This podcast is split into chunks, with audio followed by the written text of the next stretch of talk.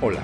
soy Adolfo Esteves. Bienvenido a mi podcast de Literatura Universal. Acá encontrarás, entre otros, poesía, poemas, ensayos, mitos, leyendas y novelas. Relájate, atrévete y déjate llevar por el mundo de la imaginación y los sueños.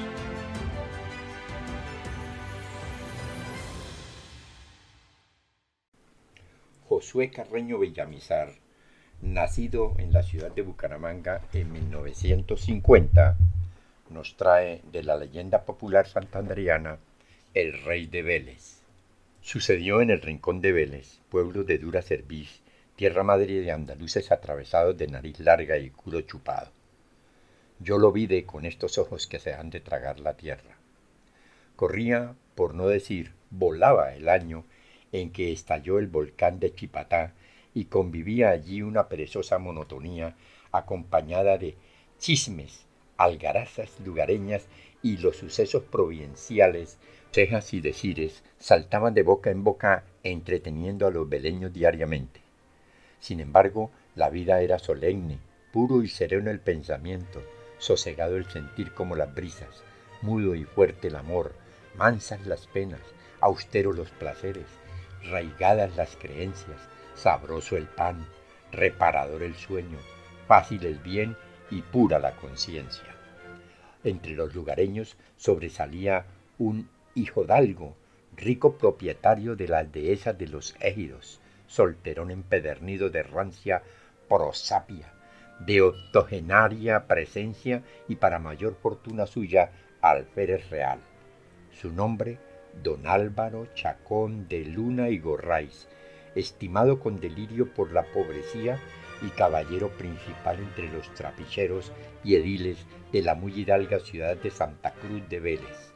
Hombre de machorra, cecina y pan, mediado los días ordinarios con cebolla o puerros por postre, vaca y chorizo los días de fiesta, su torresno corriente por almuerzo y cena, aunque esta vez tal vez un salpicón de vaca, despensa o aguapié su bebida predilecta, menos cuando tenía en casa algún fraile, especialmente si era prelado, lector o algún gran supuesto de la orden que después se sacaba a la mesa vino de Jerez de la frontera. Yo conocí su enclaustrada casona. Al occidente de la plaza entraba hacia ella por un gran corralón franqueado de cobertizos que llaman tenados y antes de la primera puerta interior se eleva otro cobertizo en figura de pescaña horizontal muy enjalbegado de cal con sus chafarrinadas a trechos de almagre, a manera de baldón de disciplinante en Jueves Santo. El zaguano portal interior está barnizado con el mismo albegue, a excepción de las ráfagas de almagre, y todos los sábados se tenía de cuidado lavarle la cara con un baño de aguacal. En la pared del portal que hacía frente a la puerta hay un bazar donde se presentaba desde luego a los que entraban toda la vajilla de su casa, doce platos, otras tantas escudillas, tres fuentes grandes y en medio dos jarros de vidrio con sus cenefas azules hacia el brocal y sus asas a picos o a dintellones como crestas de gallos. A los dos lados del bazar se levantan desde el suelo con proporcionada elevación dos pollos de tierra almagreados por el pie y caleados por el plano, sobre cada uno de los cuales se habían abierto cuatro a manera de hornillos para asentar otros cántaros de barro, cuatro de agua zarca para beber y los otros cuatro de agua del río para los demás menesteres de la casa. Luego viene la sala de la casa. Hay en ella un bufete con su sobremesa de jerga listoneada y con flecos, un banco de cedro, dos sillas de tijera, un arcón grande de caoba y un cofre revestido de piel de carare. Con motivo de haberse acrecentado considerablemente los gastos de defensa de la plaza de Cartagena de Indias para resistir el ataque que se preveía por parte de la escuadra inglesa, el virrey puesto al frente de los preparativos de la resistencia pidió a las audiencias que se levantase una graciosa contribución entre los vasallos que tuvieran facilidad de hacerlo. Con tal tasa de oro, la audiencia encomendó a los gobernadores de la provincia, corregidores y demás autoridades subalternas la recolección de los duros patacones dentro de la compresión bajo su mando. Vélez, si mal no recuerdo, pertenecía al corregimiento de Tunja y era su mandatario don Juan Bautista de Machín Barrera, gordo de carnes, de baja estatura, de mirar torvo y parecer medrado y altanero, y a decir de muchos, sólo el oro y el color de las verdes esmeraldas le ponían el semblante risueño.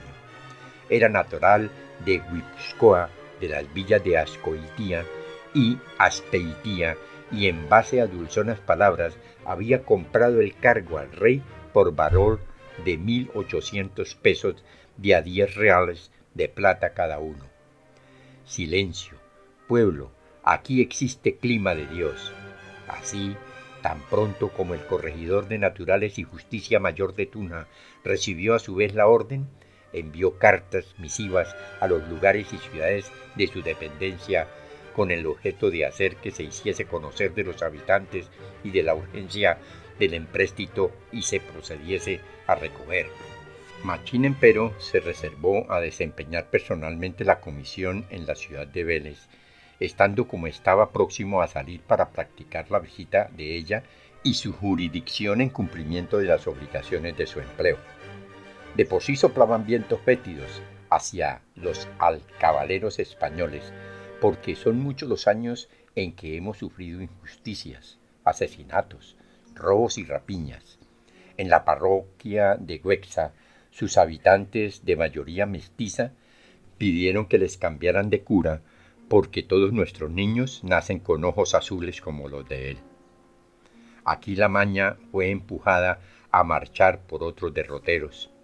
En efecto, en cuanto Machín llegó a Vélez, hizo conocer a los señores del cabildo, regidores, alcaldes ordinarios de voto, aguacil mayor, fiel ejecutor y escribano del objeto principal de su misión, que luego se notificó a los vecinos y se situó a concurrir desde el atrio de la iglesia atravesada por medio de pregonero mayor para que día jueves en las horas de la tarde en casa del cabildo. Es menester decir que aquel día comenzaban las fiestas patronales a la memoria de mi señorita de las nieves, el cual se celebraba amén de misa y procesión con corridas de toros, riñas de gallos, comedias y saraos para terminar el sábado de bailas.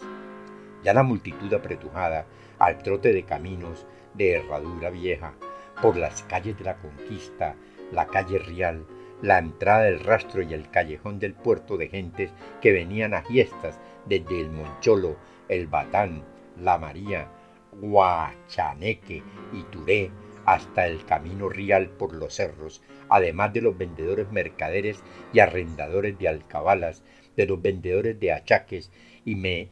hacedores de señoras y señores oficiales, tondidores, sastres, zapateros, curtidores, curradores, tejedores, especierros, alpargateros, buhoneros, cederos, herreros, plateros y de otros semejantes oficios y sobre todo de rompedores de la tierra, labradores, aparceros, trapicheros, carpinteros y albañiles de brocha gorda. A causa de haber concurrido algunos vecinos a entregar la cantidad que podían, pero la reunión no tuvo efecto porque don Álvaro, sin haberse excusado, no asistió, con lo cual quedó frustrada por el momento la tarea de recibir los dineros. ¿Era tan necesaria la asistencia del alférez real a esa asamblea de notables? Así parece de que nada se pudo hacer sin su presencia. Todo parecía coincidir. Todos matamos lo que amamos. Que cada uno sepa eso.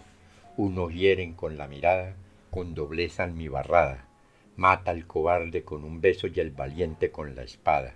Y cuando por parte del corregidor se estaba tratando de los medios más proporcionados a fin de que con la mayor brevedad y dulzura se recogiese el enunciado préstamo para remitir a las dichas casas reales, aconteció la noche del citado jueves, como a las siete de ella, en el atrio de la iglesia y a la plaza de esta ciudad, haber venido una turbamulta de más de dos mil hombres, con todo género de armas, suma algaraza y gritería, diciendo con voces desentonadas, muera ese perro ladrón y viva el rey de Vélez, don Álvaro Chacón, alférez real. La densa multitud, al son de la salsa patriotera, tomó luego actitud agresiva y asaltó la casa de la calle Real en la que estaba hospedado el enviado del rey, por lo que se vio éste en la obligante necesidad de abandonarla por largo túnel y refugiarse en el convento de San Francisco para seguridad de su persona y observar mejor los movimientos de los amotinados, quienes después de forzar puertas y ventanas y al no hallarlo, desfogaron su ira en sus criados, de que resultó uno de ellos con cuatro puñaladas y el otro con dos. El miedo es muy liviano, todos lo cargamos. El presbítero que se encontraba allí intervino para oponerse a los desafueros, pero entre monasterio y vulgo no había reconciliación y con un garrote de macana le dieron en la cabeza que lo maltrataron demasiado. Para terminar su obra atentatoria, los alzados se llevaron los papeles del corregidor y lo poco que se había recaudado. La clerecía, viendo que los atropellos pasaban a mayores, pues grandes fogatas alumbraban a lo lejos, se sacó al señor sacramentado de la iglesia y lo llevaron en acto público hacia el convento para con ello imponer respeto al común. Esto no dio mayor resultado hasta que los frailes que concurrieron desde el púlpito amonestaron con el infierno a los concurrentes y así se sosegó un tanto la patojera. Además, ya era entrada la noche, hacía inclemente frío y la lluvia petrinaz lo sacaba en tropelía. Pero al día siguiente viernes, al calor del calabazao y la gota de chicha, como a las cuatro de la tarde, volvieron con el mismo estrépito y gritería, vitoreando al dicho alférez por la plaza, habiendo pasado su desafuero a pretender sacar del convento a Machín, continuando con su exceso aquella misma noche, lo que motivó a apagar la lumbre y salir corriendo. Tomó postas y en la oscuridad de ella partir de dicha ciudad por la quebrada de la caña, a galope tendido, hasta respirar en Puente Real, dejando al pueblo alzado en la inquietud y escándalo que mantuvieron toda la noche por las calles de ella. En la plaza prendieron lumbres y tendiendo ruanas jugaban a las pintas con el secreto propósito de que Machín fuese a prenderlos y así asaltarlo y quitarle la vida. El astuto recaudador así lo previó y se contuvo hasta que la turba no viendo novedad ni movimiento alguno, prorrumpieron en ronca vocería. Muera ese perro ladrón y viva el rey de Vélez, que es el alférez real don Álvaro Chacón. Triste condición la del virtuoso. En pago de haber realizado supremos esfuerzos, verse obligado a soportar animosidades, acusaciones, injurias de aquellos mismos que hubiesen debido ser mis defensores. Estamos pasando por tiempos difíciles en que no se puede ni hablar ni callarse so pena de perder la vida. Una vez puesto a salvo, el corregidor, la primera medida que tomó desde Puente Real fue la de comisionar a los alcaldes de Vélez para que adelantasen una investigación sobre los sucesos que acababan de pasar,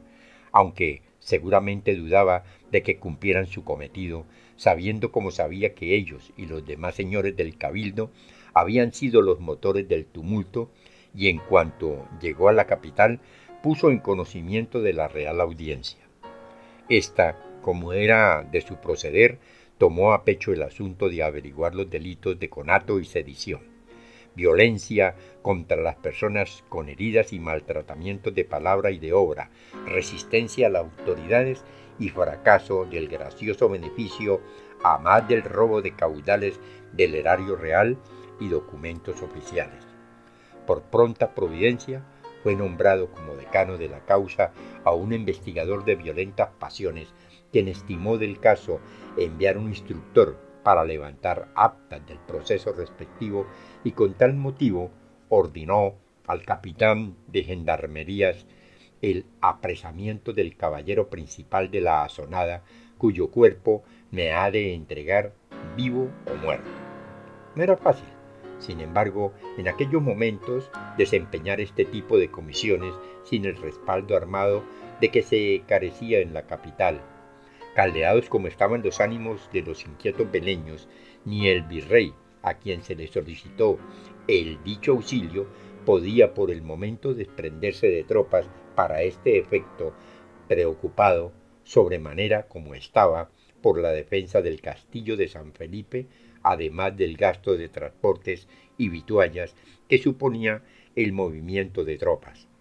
Por ello, el mandatario del rey se limitó a aconsejar el empleo de milicias y a calificar el motín de conspiración con movimiento popular contra la persona del corregidor y decoro de la justicia y tumulto que violaba la fidelidad y obediencia implícita al Rey nuestro Señor, a quien Dios guarde por muchos años. En vista de ello, la audiencia optó por otros medios más expéditos para sacar de Vélez a don Álvaro, al procurador de indios y a los dos clanes originarios mediante órdenes de comparendo ante el Real Tribunal en el término interpore de veinte días. De esta manera logró su cometido, pues a finales del año yo los vi de presos en Santa Fe, en la cárcel del común. Mientras tanto en Vélez se había descompuesto la política en forma alarmante, pues a principios del año siguiente se presentaron otros incidentes de presión. Era que cuando se nombraron nuevos alcaldes se avivó la agitación. Uno de ellos se posesionó del cargo, pero una noche penetraron en su cuarto de estar cuatro enmascarados y lo amenazaron con quitarle la vida a él y a su compañero, si este último, quien vivía en su hacienda de Tubavita, llegaba a posesionarse, y para convencerlo de sus amenazas lo obligaron a asomarse al balcón y contemplar con pavor la belicosa multitud que se había congregado en las calles adyacentes. El valor es un jinete que cabalga en mis corceles temido donde se mete y dicen que nació en Vélez. Respecto a la causa seguida a los sindicatos en Santa Fe, esta prosiguió su inevitable curso por tres años más, hasta cuando la divina providencia torció su impenetrable rumbo, pues aunque el virrey hizo alguna prevención al oidor cercano, y este complaciente pedía la cabeza del alférez, los demás compañeros de sala se oponían rotundamente mientras el tiempo corría a raudales y así, una tarde de mucho sol, muerto el oidor y pasando el entierro a la Concepción, cayó introspectivamente el cadáver del féretro frontero a la reja de la cárcel donde estaba asomado el dicho don Álvaro. Este pasmoso hecho con dolor a sagrario conmovió a la pacata sociedad santafereña como símbolo de regocijo divino. De esta manera fue hecho libre el alférez y los otros indicados. Llegado a Vélez aconcojado y triste, vuelve a encontrar los mismos indios, fantasmas de ayer, la misma plaza teñida de barro amarillento, el mismo atardecer de Santa Bárbara, Horta y Turé, las mismas ruanas bruñidas de vastos colores de costuras ladinas, hoy ha vuelto a los lugares de ayer, a los trapiches de antaño. Finalizaba un año más y el ministro de teniente de cura lo visitaba muy a menudo, lo consolaba y lo apremiaba para que testara y pusiera su alma en paz con nuestro amo y señor. No se muera por vuesa merced, señor mío, que la mayor locura es dejarse morir sin más ni más, sin que nadie le mate, ni otras manos le acaben de las de la melancolía. Pero si nos hemos de morir, vámonos ir enfermando. Percibo un penetrante olor a cera y a incenso, a pociones medicinales y pomadas, a esencias femeninas y a flores en la estancia sumida en la penumbra, solo alumbrada por las llamas tembladoras de unos blancos cirios, donde el alférez expira rodeado de oscuras reliquias. Por fin descansó. Cuando murió tenía los ojos cerrados. No vio nunca llegar la parca en la ciudad de Vélez, en 25 días del mes de diciembre de 1744, yo, el doctor don Juan de Ricaurte y Terreros, cura y vicario, juez eucarístico de esta ciudad de Vélez, enterré en esta santa iglesia el cuerpo difunto del alférez real don Álvaro Chacón de Luna, soltero. Fue cantado con misa y vigilia y siete responsos y porque conste lo afirmo. No contenta la Real Audiencia con la muerte del caudillo, le prosiguió juicio de expropiación de sus cuantiosos saberes consistente en joyas y fincas, pero su sagaz hermano, alcalde ordinario devoto más antiguo de Vélez, los devolvió presto a su hijo natural. Su ocasional enemigo, el corregidor Machín, falleció en Santa Fe y murió abientestado. De sus escasos bienes se pagaron al Hospital de San Juan de Dios, en donde lo habían enterrado 40 pesos de buen oro por el sepelio, mortaja, misa y sufragios. No podría asegurar si es verdad o leyenda la anterior narración que me hizo camino al Gualilo un domingo de Cuasimodo en noche de luna virgen el fraile de la orden de nuestro seráfico Padre San Francisco, quien en vida pasó muchos padecimientos, ojalá tenga premio, y se llamó Francisco de Castro, el cual, víctima de la persecución del cruel teniente coronel don Antonio Pominaya, gobernador del Socorro, fue a morir de pestilentes fiebres negras al desembarcadero de Loponcito. Los que saben leer notarán por sí solos en estas páginas que sus mayores defectos no pueden serme imputados y los que no saben leer en absoluto notarán nada. Si te gustó, piensa en alguien a quien también le agradaría viajar en este mundo fantástico y compártelo. Califica con 5 estrellas este podcast.